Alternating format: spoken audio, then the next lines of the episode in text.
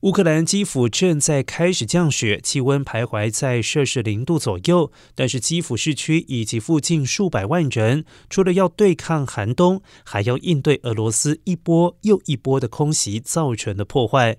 乌克兰总统泽伦斯基表示：“我们了解恐怖分子正在策划新攻击行动，我们知道这个事实。遗憾的是，只要有飞弹，他们就不会停歇。”他强调，未来一周可能会很困难，如同前一周一般。俄罗斯袭击乌克兰电力基础设施，让乌克兰人民遭受到俄罗斯军队二月入侵以来最严重的断电。